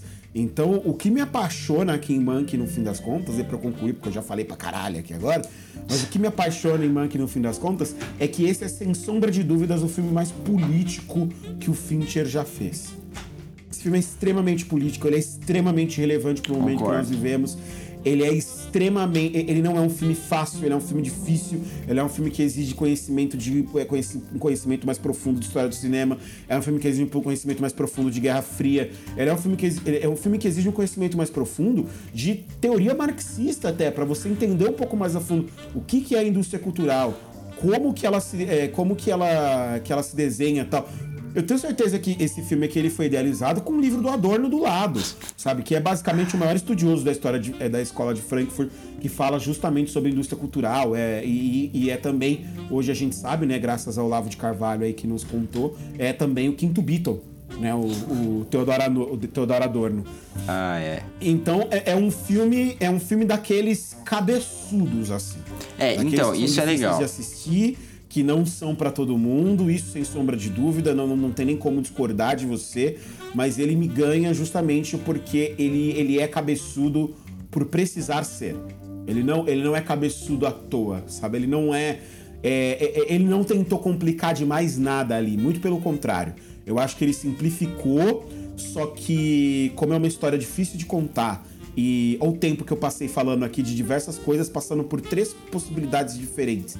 É, é um filme complexo, de uma história complexa, que quer contar um ponto de vista, que quer botar um- uma arte inteira, uma indústria cultural inteira no divã para refletir sobre aquilo que fez. Isso não é fácil, isso não tem como ser fácil. Então a experiência ela tem que ser um pouco mais rebuscada mesmo, ela tem que ser revista. E é um. Ah, não, isso sem dúvida. Isso é um filme obrigatório porque, assim, é um tipo de filme que é aquele caso que quando você vai escrever uma resenha sobre. Você não vai poder falar sobre tudo que o filme aborda, você vai ter que escolher um ponto de vista. Então, se eu te fosse escrever uma resenha, ele ia provavelmente focar no, nas discussões, assim, sobre é, a, a propaganda. Tem outras pessoas que vão focar como esse é um filme sobre fazer um filme.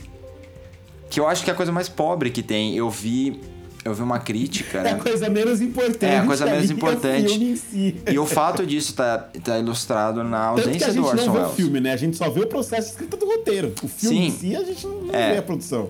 O, o- isso faz parte, mas eu acho que é muito nessa fase final do Mank. O filme não é sobre o Mank, não é sobre o Cidadão Kane. Por mais que o, brilhantemente o, o Fincher faça um paralelo na montagem do filme, na estrutura narrativa, para que você entenda que as experiências do Mank é, influenciaram no roteiro do Cidadão Kane. Porque assim, é, o, que, o que é fato, o que é ficção ali, eu acho que não importa. O Orson Welles não escreveu nada do, do roteiro, não. Escreveu. Orson Welles escreveu. Só que estruturalmente, o próprio John Houseman, que faz parte do filme, ele era um produtor, um ator britânico. é, ele, ele disse que o Mank que desenvolveu a estrutura do filme, o Mank que fez essas coisas. Então, a, basicamente, a, a grande essência eh, dramatúrgica do Cidadão Kane está né, no- nesse processo de roteiro do Mank, e aí o Orson Welles foi o cara que deu o corpo pra isso. Mas o, o que. Isso é o menos importante. Você pode acabar escrevendo uma resenha sobre. É, a- assim, como Hollywood cresceu nessa hipocrisia, né? E como a gente pode até desenvolver ainda mais uma coisa que o filme não aborda de uma forma direta, mas como é, a, a ilusão do cinema né, é, é, é o que deveria nos fazer questionar ainda mais o que é real, de fato, em tudo que a gente vê. E aí, isso, é- isso é muito mais legal, porque aí você consegue juntar o paralelo com William Randolph Hearst, que eu acho importante mencionar, eu mencionei rapidamente, ele é o cara que influenciou o Cidadão Kane. Então, se você não conhece Cidadão Kane, basicamente é é uma biografia não autorizada do William Randolph Hearst, que é, era o maior magnata do, é, da- das notícias dos Estados Unidos. E, obviamente, como magnatas das notícias são até hoje, eles querem dominar tudo. Eles basicamente querem dominar o mundo. Porque eles podem escolher o que falam e o que não fala. E aí você consegue manipular as pessoas. Então, com mentiras, com verdades às vezes, né? Mas com pontos, com perspectivas, né? Perspectivas é o mais importante. O que você vai mostrar, o que você não vai mostrar. E isso existe, obviamente, até hoje. A gente viu isso acontecer aqui no Brasil na época da ditadura. A gente vê isso acontecer ainda nos Estados Unidos com Fox News. A gente vê isso acontecer hoje em dia com veículos de fake news num nível, assim, dentro de uma perspectiva micro, né?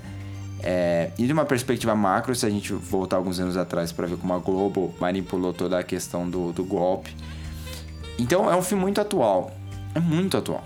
né? Então é, eu acho que ao mesmo tempo que ele, ele é muito preso numa época, ele é extremamente atemporal. Esse, se esse filme tivesse saído na década de 70, seria atual para aquela época. Se esse filme tivesse saído na década de 90, seria atual para aquela época. Esse filme saindo hoje é atual para essa época. Então, A gente é isso ainda que é tá tão preso difícil. nas mesmas discussões, né? Exatamente. E é isso que é, é- é louco na carreira do Fincher, porque é é um cara que, em 1999, ele fez um filme que definiu aquela geração que é o Clube da Luta. Aí, em 2010, ele fez um filme que definiu a geração da década de... do final da década de 2000 e da, dessa década. É, a Rede Social provavelmente é o melhor filme ainda sobre a década de 2010. Ele, ele é mais ele é quase como um filme da década seguinte. Ele é mais importante para a década seguinte do que ele é para a década anterior. O Facebook, por exemplo, no Brasil, ele só ganha força a partir de 2011.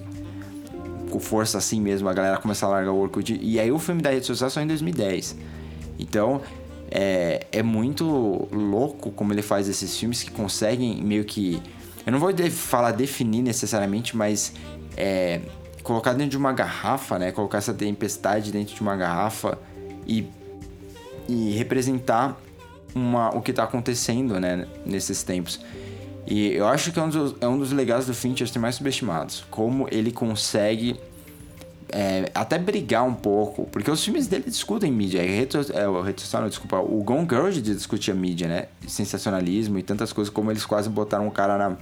Como a mídia quase matou alguém, por mais seja uma forma mais satírica, simplesmente porque é o que parecia mais assim, interessante pra eles, sabe? E, e assim como o Gone Girl tem diversas camadas, mas o Gone Girl é mais no, no limite da ambiguidade, esse filme aqui não. Esse filme é basicamente, ele fala assim, olha como a história nos ensina, vamos aprender com ela um pouco. Olha essas pessoas, o que elas fizeram ali, vamos observar um pouco. É, é incrível, porque...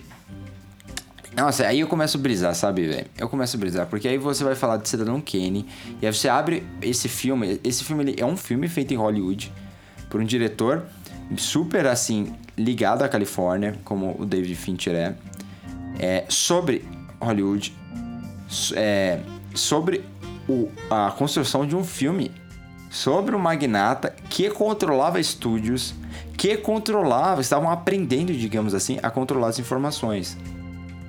Então, é, é uma coisa assim, pra mim, é, é surreal como existem camadas pra você observar o filme, mas ainda mais difícil do que isso é como eles conseguiram estruturar isso. O roteiro, como eu falei, foi feito pelo Jack Fincher, que é o pai do David Fincher, que morreu em 2003. E agora esse cara, é, é, esse roteiro, desculpa, foi revisto e, e assim, reescrito provavelmente pelo Eric Roth, que recebeu crédito de produção nesse filme, e por outras pessoas.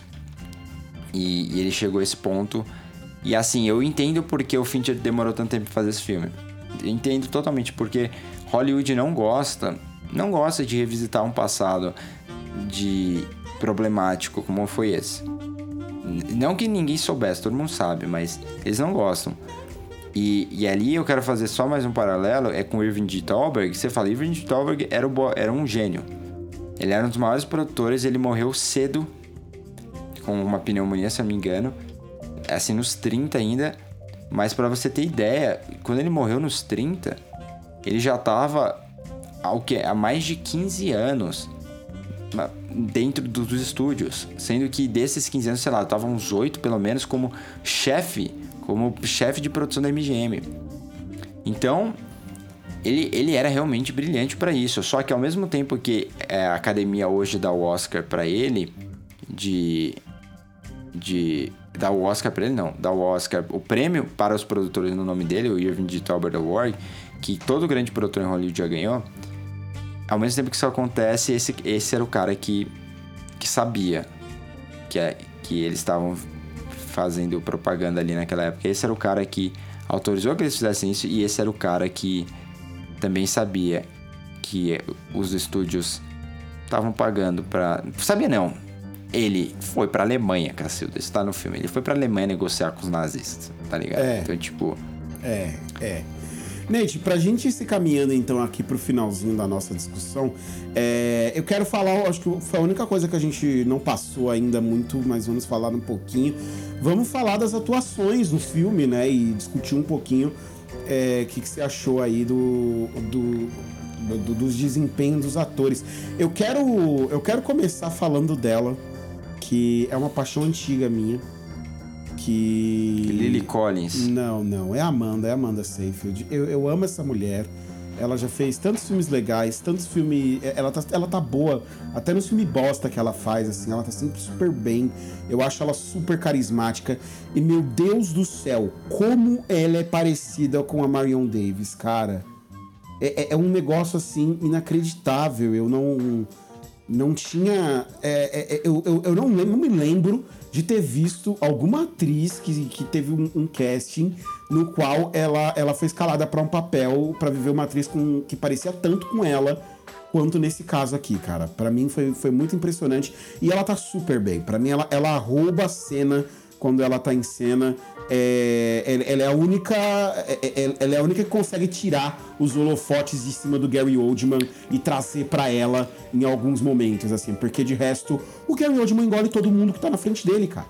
Esse homem é, O Gary- ele essa é a atuação da vida do Gary pessoas, Oldman. cara. Essa é a atuação da vida do Gary Oldman. É tudo que incrível, ele, ele é. tá é muito tudo bem. que ele é. É incrível como ele tá interpretando um personagem, mas isso eu gosto muito no Fincher, e eu já tinha falado isso numa rede social. Como pra mim a rede social é um filme sobre artista e sobre a criação de uma obra de arte. É, eu, eu sempre penso dessa forma, não é um filme sobre Facebook, apesar de ser sobre Facebook. E, e por isso que eu gosto tanto de rede social, por isso que é um dos meus 30 filmes favoritos. E, mas assim, uma coisa que o Fincher dá, ele não dá. Ele tem muitas características do, do Zuckerberg que são deixadas de lado. E, assim, gente, o Mank, quando ele morre, ele tem tipo 48 anos. O Gary Oldman tá fazendo esse filme com 60, sabe? Tipo 62. E o Gary Oldman, ele não é calvo, ele não é careca. E assim como ele não é também barrigudo que nem. Não que nem é o Mank era. Então tem, existem muitas divergências do ponto de vista é, de aparência, mas por quê? Porque o Finch dá um pouco dessa liberdade para esses atores, pra que, é, porque a narrativa é mais importante. E o, e o Gary Oldman, é, é, ele realmente ele exibe as melhores qualidades dele, que sempre foram, que é a verborragia, a intensidade, sabe? A, a força dos, das reações dele, sabe? O Oldman sempre foi poderoso para dar reação, né? Principalmente quando o Christopher Nolan metia aquele bigodão nele como o Gordon. E em outros tantos filmes, né? A gente lembra que a primeira indicação dele ao Oscar foi por Espião que Sabia Demais. E é um filme super quieto, ao contrário desse aqui, super quieto. E ele consegue dominar as pessoas com os olhos. Então esse filme, ele, meio que tem de tudo aí. E, cara, que atuação. Ah, é, Tem tanta. Todo mundo tá bom nesse filme. É, eu gostei muito mesmo do Arliss Howard como Louis B. Mayer. Eu, eu acho que é o Louis B. Mayer que eu mais gostei da história do cinema, assim, sinceramente. É, eu gostei muito da Lily Collins, que é uma atriz que é sempre meio bobinha assim nos filmes, e nesse caso ela tá super controlada, super é, madura, sabe, no papel dela, fazendo a Rita Alexander, né, que é, é que é uma personagem, a personagem que cuida dele. E o Ferdinand Kingsley, que a gente já mencionou aqui, que faz o Irving de Talberg, é, e que, que eu gostei, eu gostei muito. É, caramba, assim, eu, eu posso ficar horas. O Tom Burke faz um Orson Welles É o que incrível. eu ia perguntar. O que, que você achou dele O como Orson Burke. Welles? Ele tá incrível, é o melhor Orson Welles. Ele, tem um filme que chama Minha Orson Welles, que é do. É do. é, Richard Linklater, diretor de Boyhood, que, que o Orson Welles é sensacional, mas esse Orson Welles aqui meio. meio pretencioso, meio gênio, é gênio pretencioso e muito meio que intimi- intimidador, assim, sente do, do poder, digamos, que ele tem. Porque a a RKO tava falindo, né? Então eles deram na mão do, do Orson Welles o, o filme. E, e, ah, você tem tantas camadas que você pode desenvolver. Esse, esse é um daqueles filmes, cara, que a gente tinha que fazer. É que, eh, obviamente, ser um podcast não vai ajudar muito. Mas a gente, tinha- quando acabar essa pandemia, a gente tinha que sentar junto e gravar, sabe? A gente assistindo esse filme. Porque tem tanta coisa legal de discutir. Que nem a forma como eles, eles desenvolvem o Thalberg é muito interessante, porque eles desenvolvem como se. O cara, como eu falei, ele era inteligentíssimo, isso não se discute. Apesar das decisões terríveis dele, assim, do ponto de vista de política. Política exterior, inclusive. Mas ele, a forma como eles constroem é como se o Thalberg soubesse do que ele tá fazendo é ruim. É. Quase como uma moral católica sobre ele, por mais que ele não fosse católico, né? O Thalberg era judeu. Mas quase como uma- é realmente uma. É, é uma coisa católica sobre aquele personagem. Que ele, toda vez que ele olha pro Mank tem um pouco de compaixão, tem um pouco de raiva, porque ele sabe que o Mank tá certo. E Mas então, é o que eu falei, esse, o cara. Eu acho que há muito uma. O filme ele tem muito esse sentimento de ser uma, uma reflexão, sabe? De você Total, olhar, de, de olhar para si mesmo, olhar para essas figuras históricas, olhar para tudo isso e refletir acerca disso e, e lidar, né, com esse, com esses fantasmas todos que Hollywood não gosta de lidar, né, como você mesmo falou. Exatamente. Isso, isso, isso é bom. Isso e assim, é, eu como a gente até só eu vou para a gente terminar de é, antes de eu falar sobre um negócio técnico, eu vou ligar o que a gente falou no começo. Esse filme não deve ganhar um Oscar. No, no ano que tudo isso aconteceu, com essa decisão da Warner, eu duvido que eles vão premiar um filme de streaming. Por mais que a maioria dos filmes sejam de streaming, eles vão premiar um filme de- que foi lançado nas salas, correu os riscos e tudo mais. E e assim, eu acho também que o fato, mas assim, eu aplaudo esse a Netflix por ter produzido esse filme do jeito que produziu. Esse deveria ser o primeiro filme da Netflix a ganhar Oscar melhor filme, porque é um filme real, realmente importante. Mas eu entendo também o fato de que esse ano, com certeza, com certeza, a academia com medo de toda a questão do streaming não, não vai ser a vez. O Fincher pode até ganhar melhor diretor, mas eu duvido que a Netflix receba o melhor filme. E, e é isso, eu só queria mencionar mais uma coisinha aqui, que eu acho que isso é nerdice pura. É que a única, a única crítica que eu tenho a fazer nesse filme é que eu queria que eles tivessem. Duas coisas. Primeiro, que eles tivessem filmado em película. O Fincher filmou em digital. Eu acho absurdo fazer um filme com as características do cinema clássico. As atuações são feitas como eram na Hollywood antiga, né? É, então você vê que tem a forma como eles entregam a fala de uma vez, sabe? Não se preocupa um pouco com essa naturalidade, é muito da, da mentalidade do personagem naquele momento, sabe? Às vezes até ação e reação com algumas atrizes e alguns personagens pontuais. Mas eles deviam ter feito filme em película. E eu, eu sei porque o Fincher não fez, obviamente, mas deveria. E aí, minha outra crítica vai só ao fato que eles não fizeram em theatrical ratio, cara. E eles fizeram widescreen, não é total widescreen, é 2.39, mas é 2.20. E eles poderiam ter feito um, um- em theatrical ratio, que é 1.33, é, é quase 4x3, né? É, é bem aquela coisinha, porque é perfeito pro close-up, mas enfim, né? É, não dá pra também pedir isso- tudo isso, sendo que a narrativa, por mais que seja uma narrativa é, a- que se baseie no, no final dos anos 30, é, ainda assim é uma narrativa super moderna. né? Bom, eu, eu só discordo de você em relação a esse ser o primeiro filme da Netflix que merece ganhar o Oscar. Acho que Roma merecia também. Tá certo que 2019 foi, foi um ano complexo, um ano com muitos bons filmes, mas Roma foi, foi um grande filme também. Acho que o Quaron já tinha tido esse feito, mas eu gosto mais desse aqui. Não, é, eu, Eu eu não acho que é o primeiro que- filme da, da Netflix que merecia. Eu acho que deveria ser o primeiro filme a ganhar porque nenhum outro ganhou. Era isso que eu quis Ah, dizer. sim. Desculpa é, não, mas nesse ano é, é o que você falou, né? Ninguém vai apostar nisso. Ninguém vai. É, é muito difícil imaginar que a Netflix vai realmente se propor a. a- a- quer dizer que o que a academia vai se propor a premiar Vai um filme propor, é. que, não, que, que não foi nem lançado no cinema, ainda mais com todas essas, essas questões que a gente tem da pandemia, né? Mas bem, pessoas, é isso então. Discutimos aqui Monkey. Estávamos Um ansiosos episódio para gravar hoje. esse filme. um Episódio Muitas quente. discussões. O filme é bom, o fi- o filme é bom, dá, muita, dá muito pano pra manga, né? Tem muita coisa pra discutir.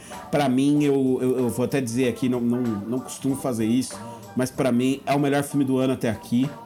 É o, é, é o filme que eu mais gostei de assistir. Olha que teve, já veio algumas coisas legais. Mas a boa notícia é que tem muito filme bom pelo caminho ainda. Tem Nomadland vindo aí, que é aquele trailer super promissor com a Frances McDormand andando de um lado pro outro, assim, uma coisa assim que você já faz assim, vai ser incrível, porque é ela andando. Então, não perdemos por esperar. É, E é isso então, pessoas. Fica aí aquele É, e, pedido como e sempre. semana que vem sai na Netflix dia 18, então provavelmente um podcast na semana do Natal sobre o último filme do Chadwick Boseman, né? É Marines. verdade. É, Marines. Black Bottom, exatamente. Então tem muita coisa pra gente comentar aí nas próximas semanas. Tem muito filme bom saindo. Tem filme novo da Pixar essa semana. Tem coisa pra cacete pra gente comentar. Então esperem que vocês vão ouvir mais da gente nesse finalzinho de ano. Provavelmente uns programinhas mais curtos, né, Nathan? Aqueles dropzinhos que a gente tenta falar rapidinho de um filme e já lançar pra vocês poderem ouvir. Mas a gente deve voltar mais vezes aí por semana. Tá bem? É isso, Nathan? É isso, gente. Valeu. É isso então, pessoas. Muito obrigado por terem acompanhado a gente e até semana que vem.